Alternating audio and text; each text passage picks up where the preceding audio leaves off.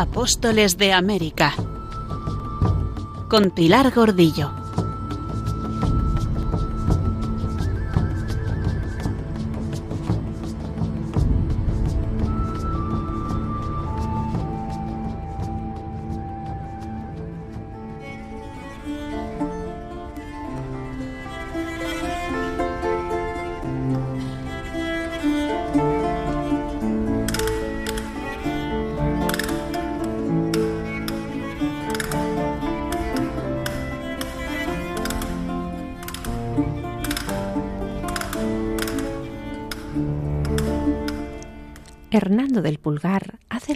Moral de la reina Isabel. Era católica y devota. Facía limosnas secretas en lugares debidos. Honraba las casas de oración. Visitaba con voluntad los monasterios y casa de religión. En especial aquellos do conocía que se hacía vida honesta y aunque la reina mandaba quemar esas relaciones o guardarlas en cofres, parece que algunas de ellas han sobrevivido para contarnos de su abundante y generosa caridad. Y en el archivo de Simancas existe un conjunto de legajos con las cuentas en que los limosneros de la reina anotaban las limosnas secretas que hacía.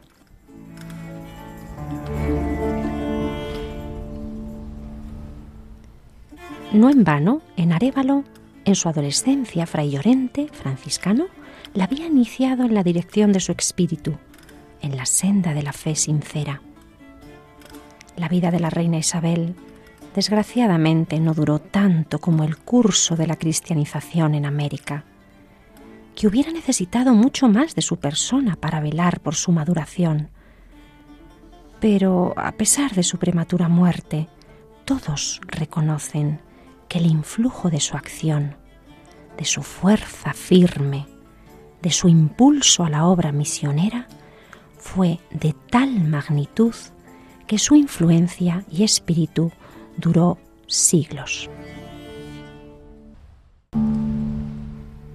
El mismo Bartolomé de las Casas lo tiene claro, ha sido testigo en primera persona y así nos comparte esta confidencia.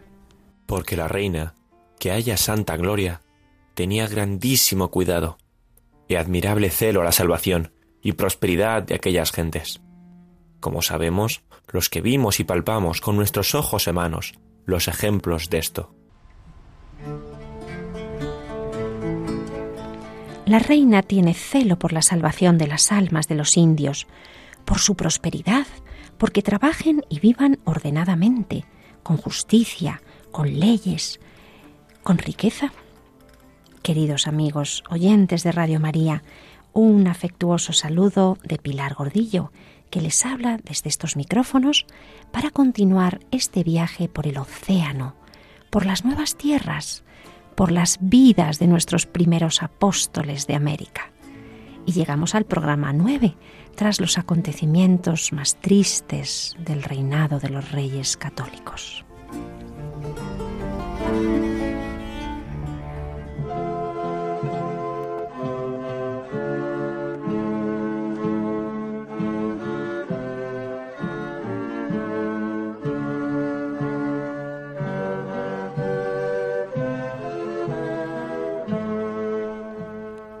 El reino está de luto.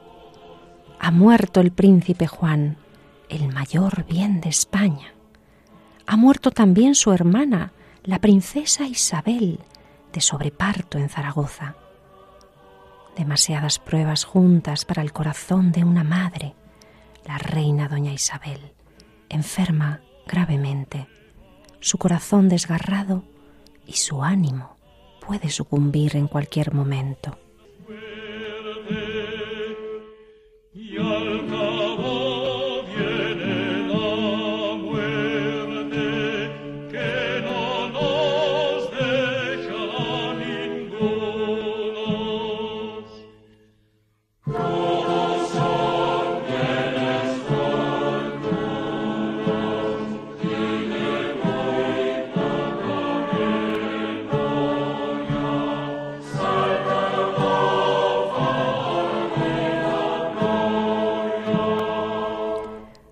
Todos los bienes del mundo pasan presto y su memoria, salvo la fama y la gloria.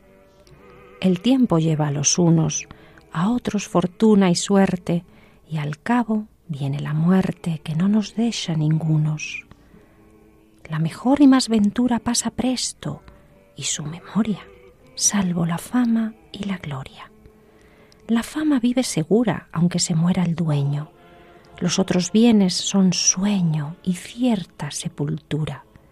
La mejor y más ventura pasa presto, y su memoria, salvo la fama y la gloria.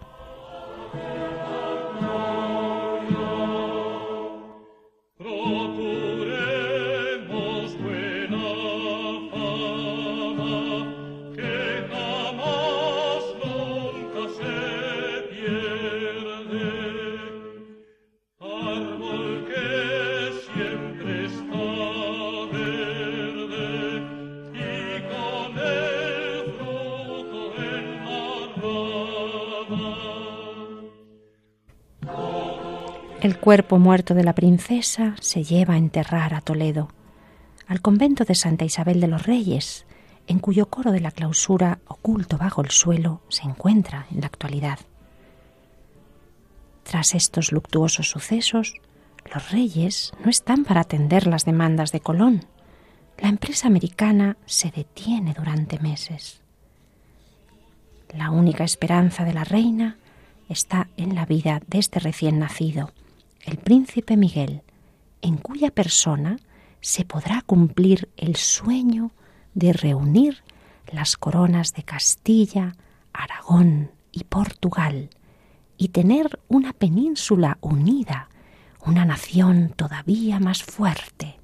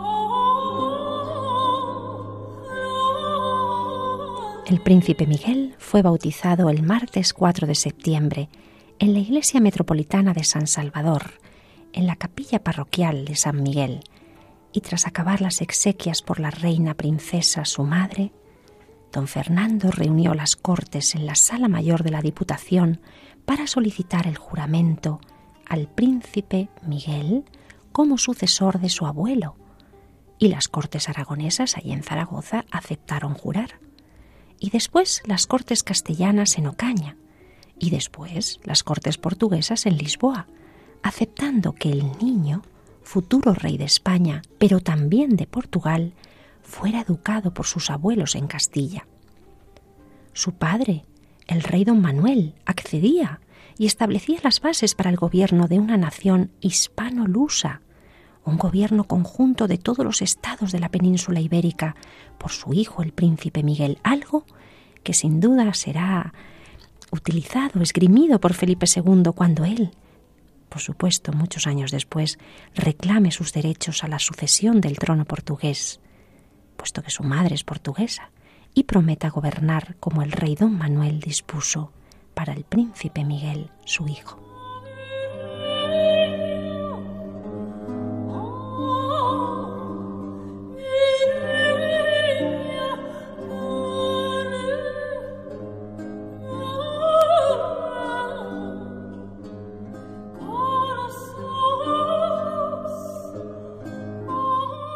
Pero la sucesión de los reyes católicos todavía no está cerrada.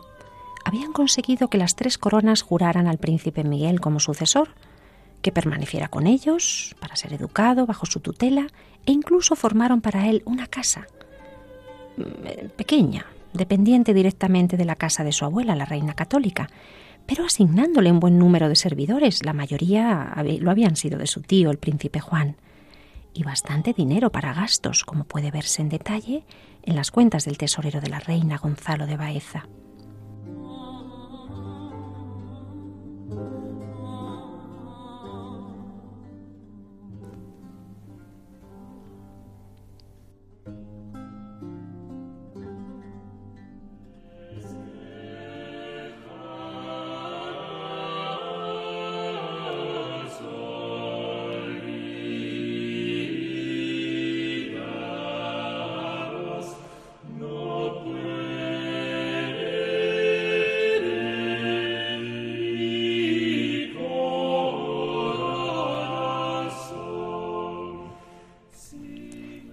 Que jamás olvidaros no puede mi corazón.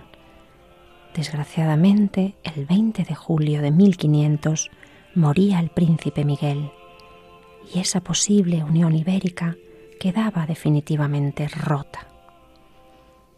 Este príncipe no fue trasladado a Portugal, de donde era el primogénito del rey, ni siquiera a Toledo junto al cuerpo de su madre, sino que su enterramiento demostró de nuevo la importancia de su figura y la preponderancia castellana sobre su persona, porque dispuso la reina que su cuerpecito, de apenas dos años de edad, fuera enterrado en la capilla real, esa nueva catedral de Granada, esa capilla dedicada a Santa María de la O, lugar que reservaba para su enterramiento su abuela, doña Isabel, nuestra reina católica.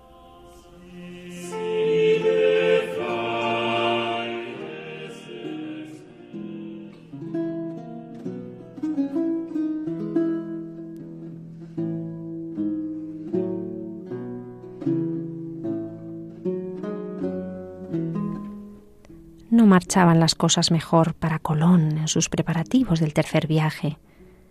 Fray Bartolomé de las Casas, en su Historia de las Indias de nuevo, al hablar de las dificultades con que tropezaba el almirante para que los reyes dieran los cuatro cuentos que se habían de emplear en los habituallamientos de esas ocho naos que había de aparejar y llevar cargadas, va a recoger las angustias de Colón. Y así nos lo cuenta el fraile, testigo de esos problemas que iban generando las nuevas tierras y el entender qué era aquel lugar y para qué debía ser y cómo se debía actuar allí. Los negocios de estas Indias iban cayendo de golpe, en fama y disfavores de muchos, en especial de los que más cercanos estaban de los reyes, porque no iban navíos cargados de oro, como si se hubiera de coger como fruta de los árboles según el almirante se quejaba. Ya vimos que había mandado dos expediciones, que habían encontrado mucho oro en dos ríos, pero no había dado tiempo a organizar su extracción. Los hombres estaban enfermos allí en la isla de la Española. Pedía mineros de Almadén, pero algunos en la corte, inquietos, aprovechaban esta circunstancia para acusarle. Y este desánimo lo expresa don Cristóbal en una carta de esos días a su hermano Bartolomé, fechada ahora en este año de 1497. Sabe nuestro Señor cuántas angustias por ello he pasado por saber cómo estaríades. Que estos inconvenientes, muchos más fueron, tanto que me hicieron aborrir la vida por la gran fatiga que yo sabía en que estaríades. Porque, cierto, aunque bien que yo estuviese acá ausente, allá tenía y tengo el ánima presente, sin pensar en otra cosa alguna como nuestro Señor de ello es testigo. Ni creo que vos pongáis ni vuestra ánima duda de ello, porque allende la sangre y grande amor y la calidad del peligro y trabajo, constringe más el espíritu y sentido a doler cualquier fatiga que allá se pueda imaginar. Aprovecharía mucho si este sufrimiento se sufriese por cosa que redundase al servicio de nuestro Señor, por lo cual debiéramos trabajar con alegre ánimo. Y asimismo, consuela creer que todo aquello que se alcanza trabajosamente se posee y se cuenta con mayor dulzura. Pues este es el ánimo de don Cristóbal en este momento.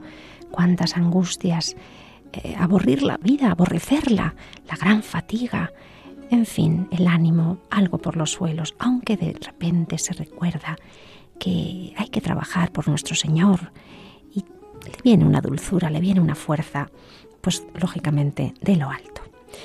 También hemos venido conociendo sus desavenencias con Fonseca, ese arzobispo tan poderoso encargado de los viajes marítimos de ultramar, y por si fuera poco, se va a enfrentar ahora estos días con una persona, con sus propias manos, con sus propios puños.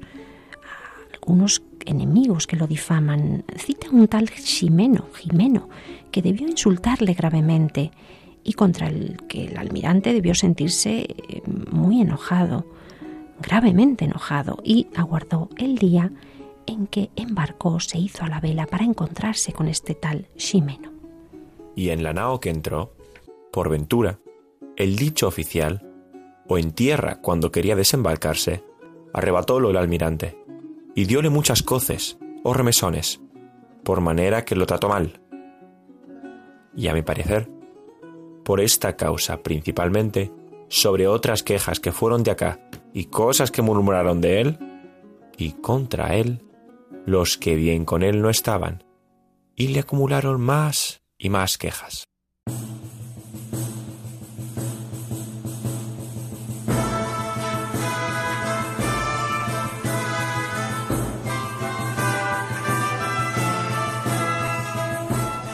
Y lógicamente todas esas quejas llegan a los reyes, y los reyes indignados proveyeron de quitarle la gobernación, enviando al comendador Francisco de Bobadilla que esta isla y todas estas islas gobernase, y bien lo temió él, como parece, por esta carta escrita a los reyes ese mismo año, en la que rápidamente reacciona para convencerles de que es inocente, de que no le quiten el gobierno. Escuchemos al almirante don Cristóbal. También suplico a vuestras altezas que manden a las personas que entienden en Sevilla en esta negociación, que no le sean contrarios y no la impidan. Yo no sé lo que allá pasaría, Jimeno, salvo que es de generación, que se ayudan a muerte y vida. Y yo, ausente y envidiado extranjero, no me desechen vuestras altezas, pues que siempre me sostuvieron seguirá diciéndoles que consideren cuánta honra y grandeza es del Real Estado, de vuestras Altezas en todo el mundo, que hay personas que han impugnado impugnan tan excelente empresa, que impiden impidieron que vaya adelante. Son gentes que solo saben maldecir el gasto, que sí, que no ha enviado los navíos cargados de oro, pero que hay que considerar la brevedad del tiempo y tantos inconvenientes que ha habido, también hay que considerar que algunos príncipes y nobles de España jamás ganaron tierra alguna, y ahora vuestras altezas tienen acá otro mundo donde puede ser acrecentada nuestra santa fe, tan acrecentada, y de donde se podrán sacar tantos provechos.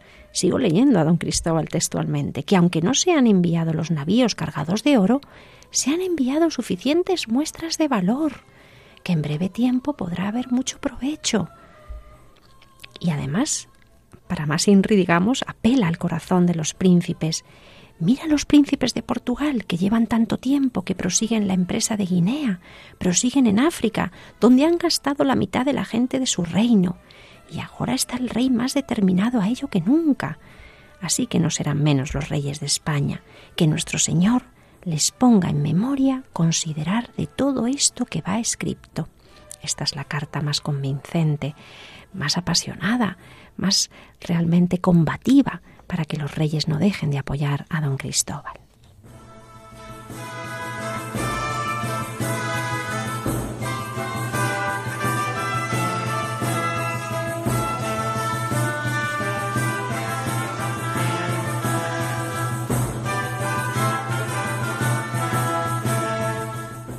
Finalmente los reyes reaccionan de la mejor manera y le van a librar una serie de dineros y con esos primeros dineros lo más que pudo fue hacer aparejar dos carabelas que llevó Pero Hernández Coronel con 90 hombres, cargadas de bastimentos, y que llegarán a la isla de Santo Domingo a buen tiempo, precisamente cuando Francisco Roldán estaba revelándose en la fortaleza de la Concepción y estaba determinándose cercar allí a Bartolomé Colón. Y una vez que tuvo esas dos primeras carabelas, se dio priesa, mucha prisa, en lo demás, que consistía en aparejar los seis navíos que faltaban para que por fin se preparase, se acercase ese tercer viaje. En las capitulaciones de este tercer viaje, escritas en 1498, los reyes van a insistir que se ha de proveer que vayan a las dichas Indias clérigos religiosos y buenas personas, para que allí administren los sacramentos a los que allí están y procurarán de convertir a nuestra santa fe católica a los dichos indios.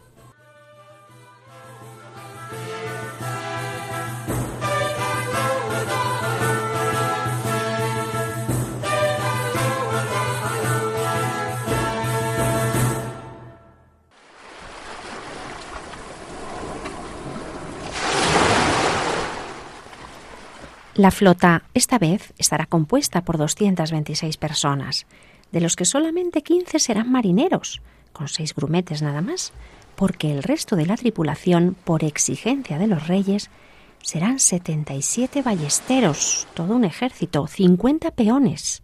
Las cosas se están poniendo complicadas, además de 28 labriegos, hortelanos y dos mujeres, un médico, un boticario, un herbolario, músicos, trovadores y algunos frailes, entre los que se va a encontrar el importantísimo Fray Bartolomé de las Casas.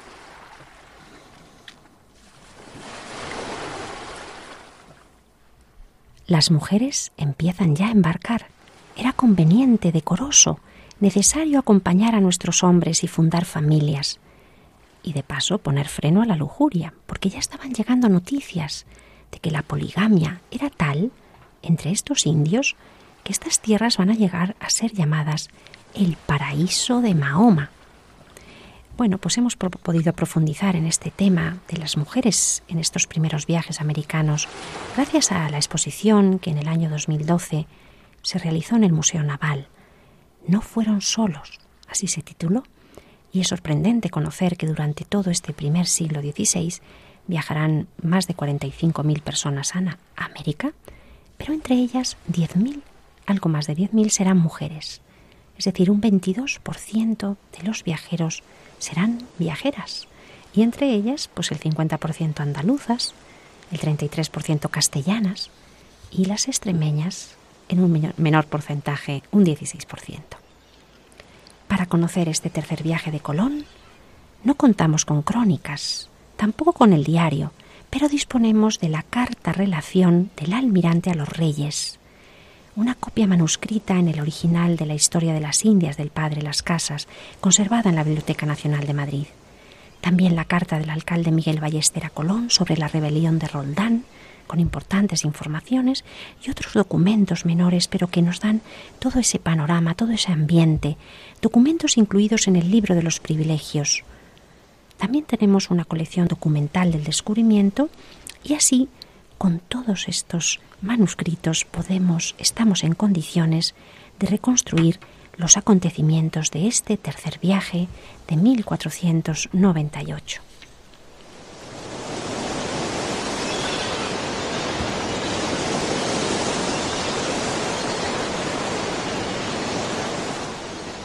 Será el 30 de mayo la fecha elegida para partir estos seis barcos del puerto de Sanlúcar de Barrameda ese pueblo donde desemboca el río Guadalquivir, ahí en la provincia de Cádiz, España.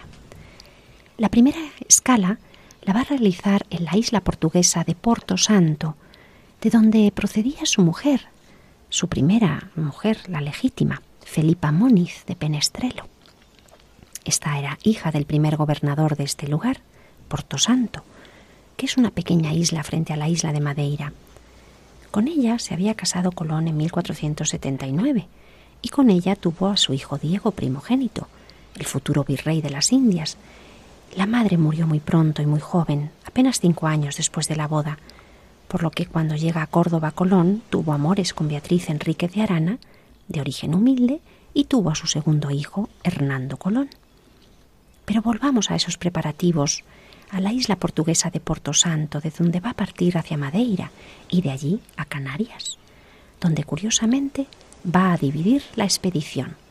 Tres barcos va a mandar que naveguen directamente hacia la Española, para dar los suministros, para ayudar, para enseguida los bastimentos, esos peones, el ejército, pero los otros tres va a desviar, capitaneados por él mismo, para dirigirlos por otra ruta, para descubrir otras tierras, para trazar otra estrategia, y se van a dirigir hacia el sur, el austro, como decían entonces, hasta debajo de la línea equinocial conocida, frente a la costa de África, a la altura de Sierra Leona. Y el propósito de este nuevo rumbo va a ser cruzar la línea del Ecuador para bajar más y alcanzar la tierra de las Indias más al sur, a la altura de esas islas que se habían avistado durante las exploraciones del viaje anterior.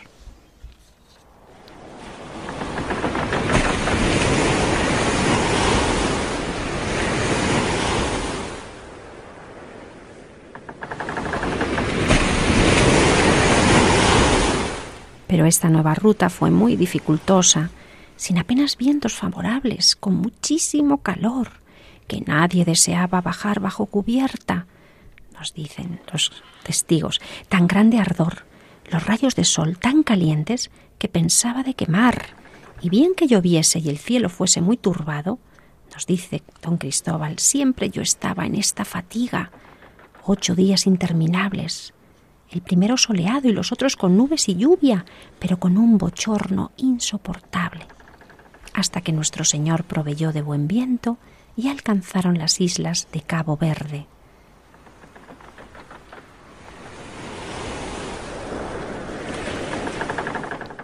Allí, tras reparar los navíos y rearmarse de víveres, volvieron al Océano Atlántico el 4 de julio y lo cruzaron hasta el 31 de julio, en que el marino Alonso Pérez avistó de nuevo tierra, las tierras de las islas de América, concretamente tres montañas en una isla, la isla Trinidad, al norte de la actual Venezuela.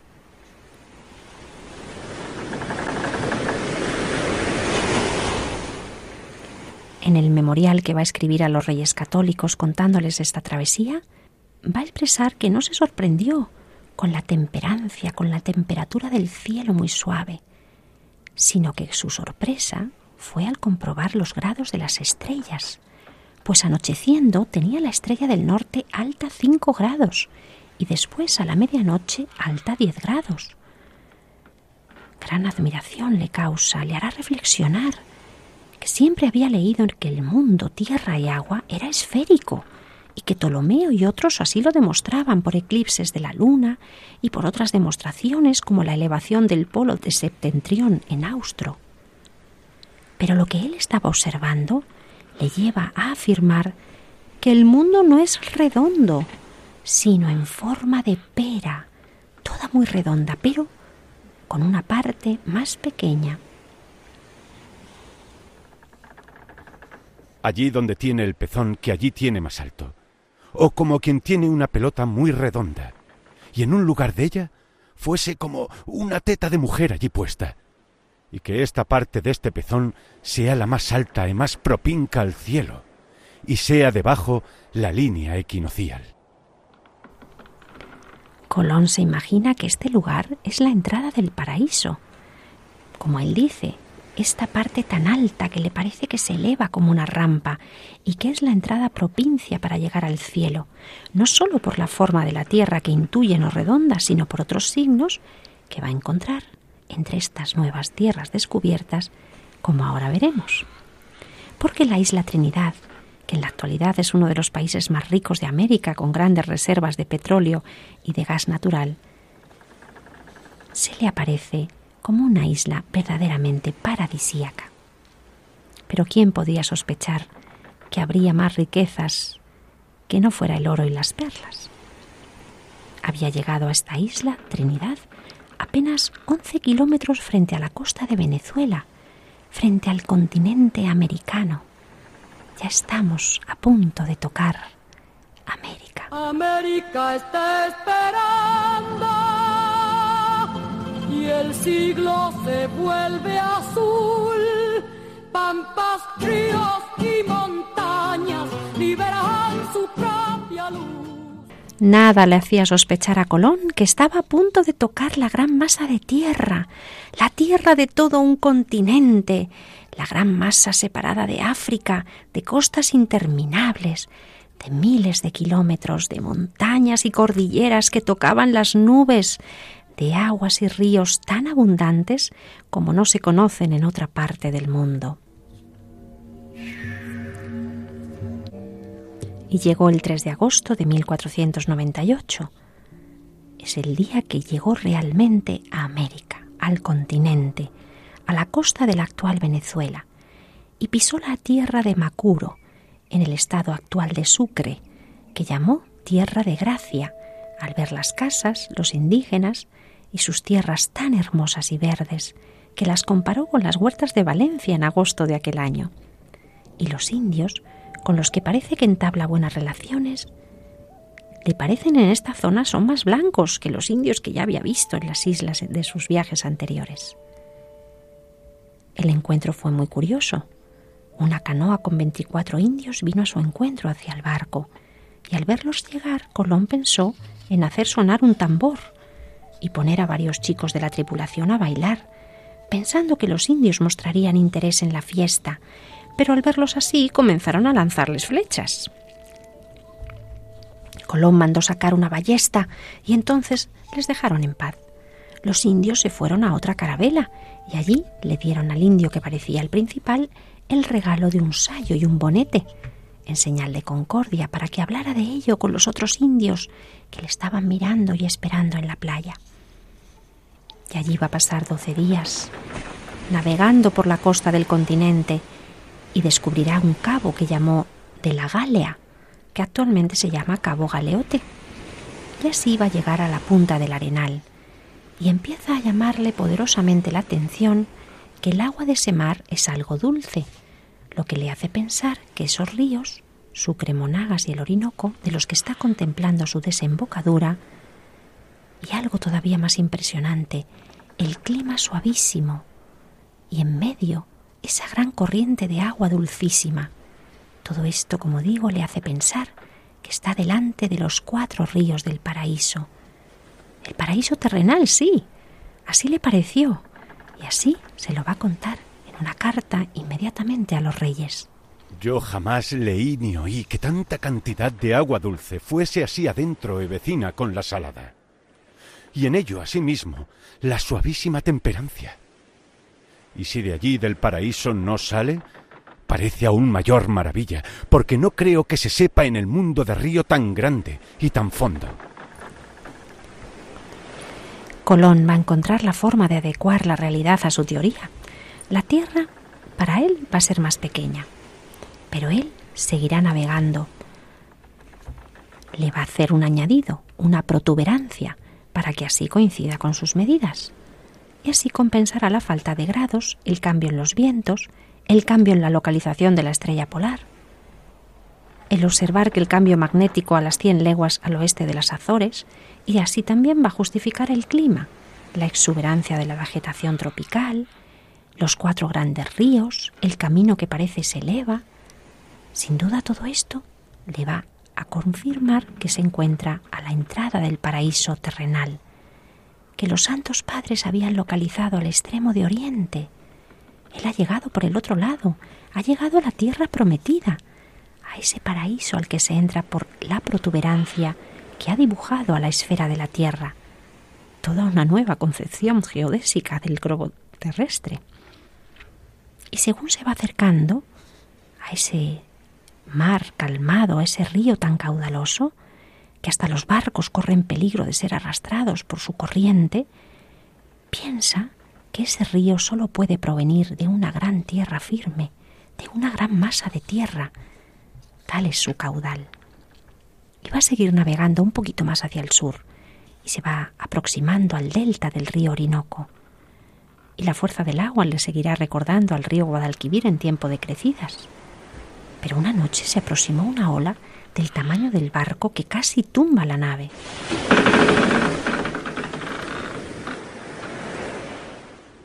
pesar de todos estos sustos, Colón sigue entusiasmado y en las relaciones de este tercer viaje recoge su convencimiento de que ha encontrado el paraíso como un nuevo Moisés, ha llevado a la humanidad a la tierra de promisión y desde aquí como ya nos tiene acostumbrados, va a hacer su profecía y va a profetizar para estas tierras un venturoso futuro, donde se ha de proclamar el Evangelio y extender la fe católica, y proclamará al aire sus parabienes y los escribirá a los reyes católicos como grandes evangelizadores y artífices de esta cristiana empresa.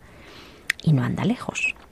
Y digo que, si no procede del paraíso terrenal, que viene este río y procede de tierra infinita, mas yo, muy asentado, tengo en el ánima que allí a donde dije es el paraíso terrenal y descanso sobre razones y autoridades sobrescriptas.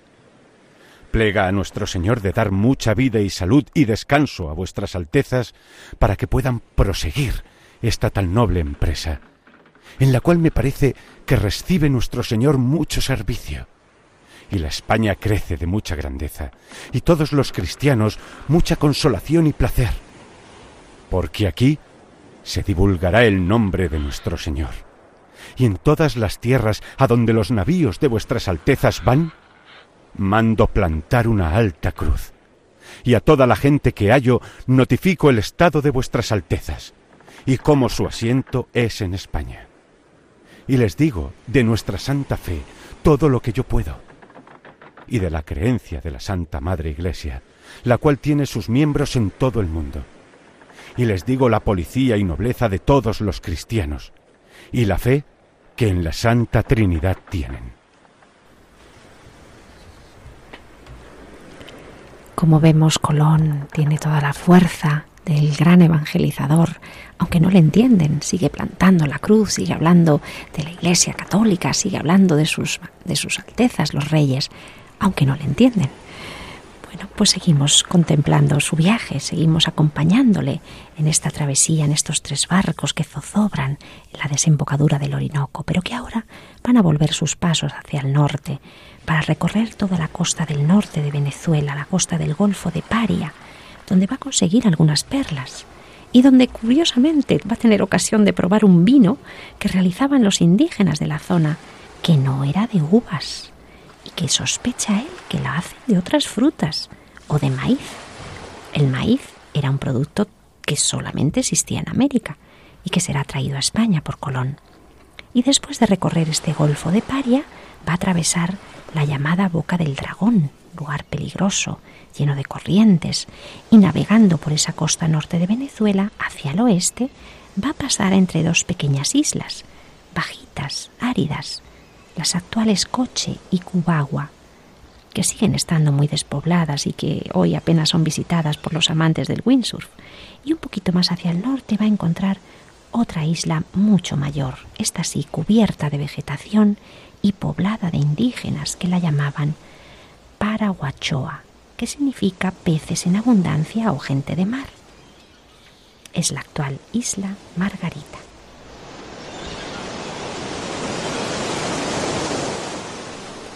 Aunque Colón la va a bautizar con el nombre de Asunción, porque había sido descubierta por esos días de la fiesta de la Virgen. Y al año siguiente, curiosamente, en 1499, van a pasar por allí Pedro Alonso Niño y Cristóbal Guerra, que le van a cambiar el nombre con el nombre de la Margarita, porque van a encontrar una abundancia de perlas. Va a decidir Colón que van a volver después para recoger más, más perlas. Y es curioso porque al ver el agua dulce tan abundante, las perlas, va a describir esta tierra como parte de un continente desconocido para los europeos. Pero ¿era tan rocambolesca la idea? Estaba tan convencido de haber llegado a Catay, a Zipango, a las islas delante del continente asiático, que rápidamente se retrajo de esta enorme y maravillosa hipótesis y va a volver a afirmar que estas nuevas tierras son Asia y que pertenecen a un lugar muy cerquita de la China, con sus islas de especies.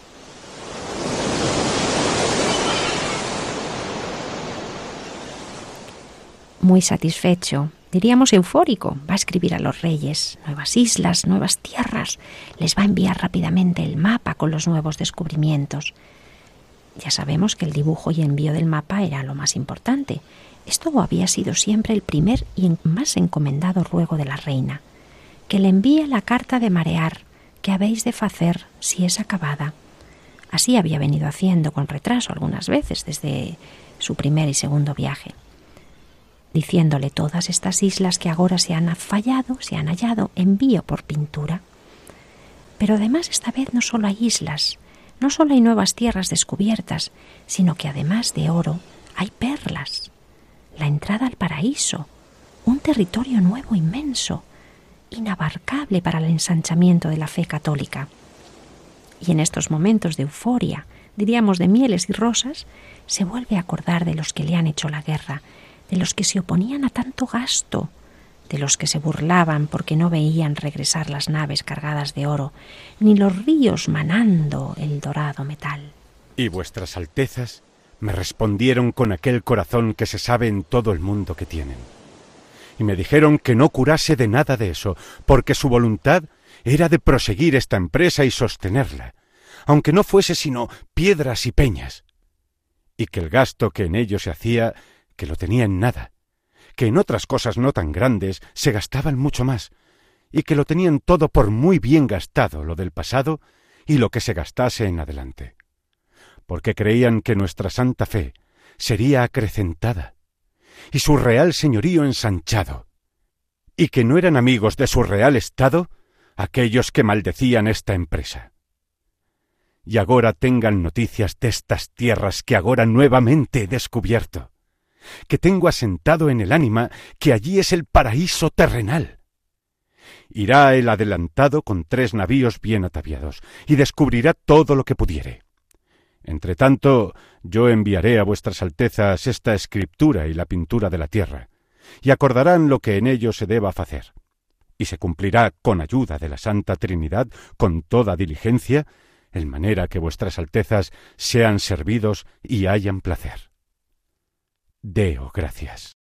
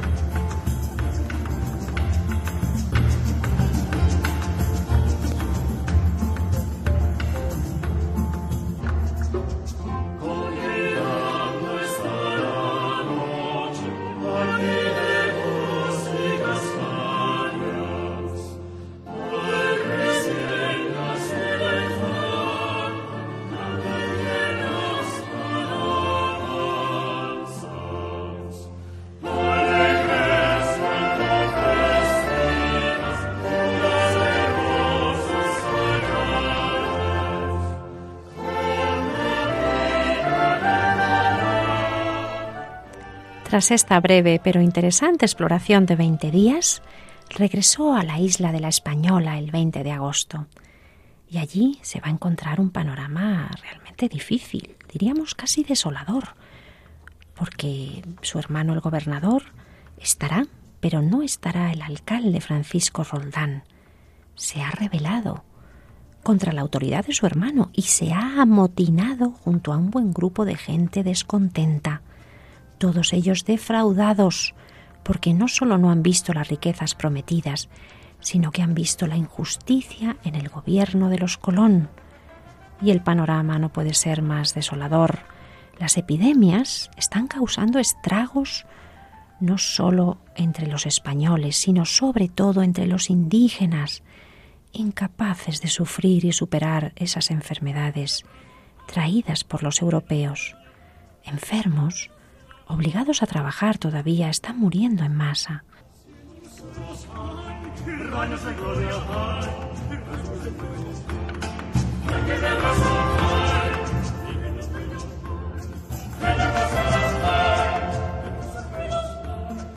La estrella de los Colón se va a ir apagando en estos sus señoríos.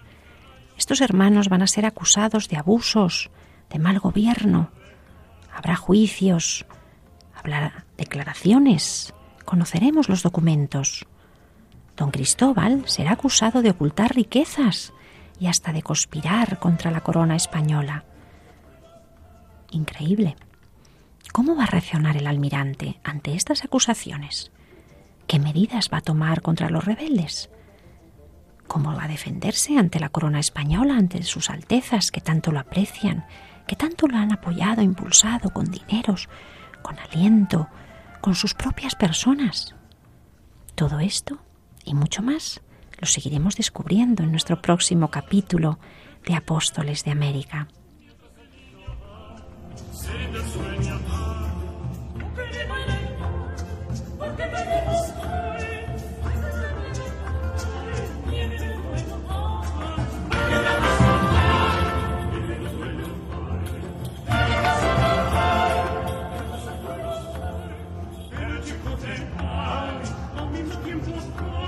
Convidando está la noche, un villancico bellísimo de Juan García de Céspedes.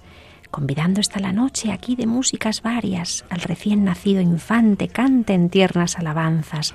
Ay que me abrazo, ay divino dueño, ay, en la hermosura, ay de tus ojuelos, ay. Ay como llueven, ay siendo luceros, ay, rayos de gloria, ay, rayos de fuego.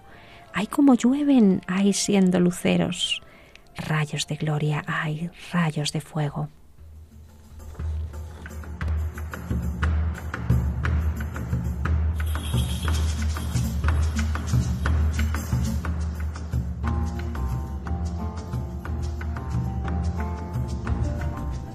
Y con este villancico nos despedimos recordándoles que pueden escribirnos al correo de apóstoles de y también volver a escuchar el programa en el podcast de Radio María. Feliz noche de tiernas alabanzas al divino infante, como reza el villancico, deslumbrados por sus ojuelos, luceros, rayos de fuego. Qué belleza nuestra música criolla, nuestra música de España y América.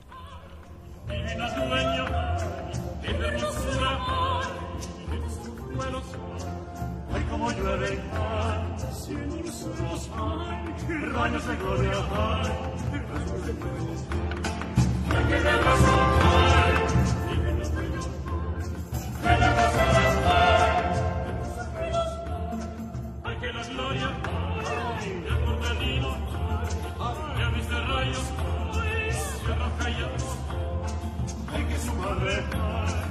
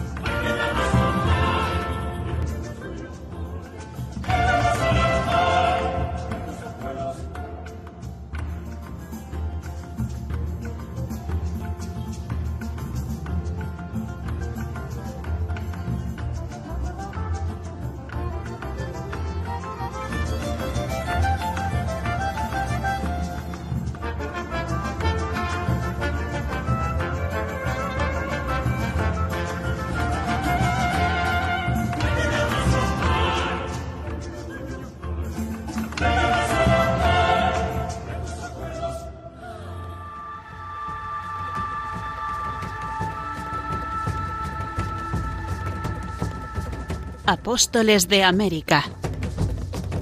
Con Pilar Gordillo.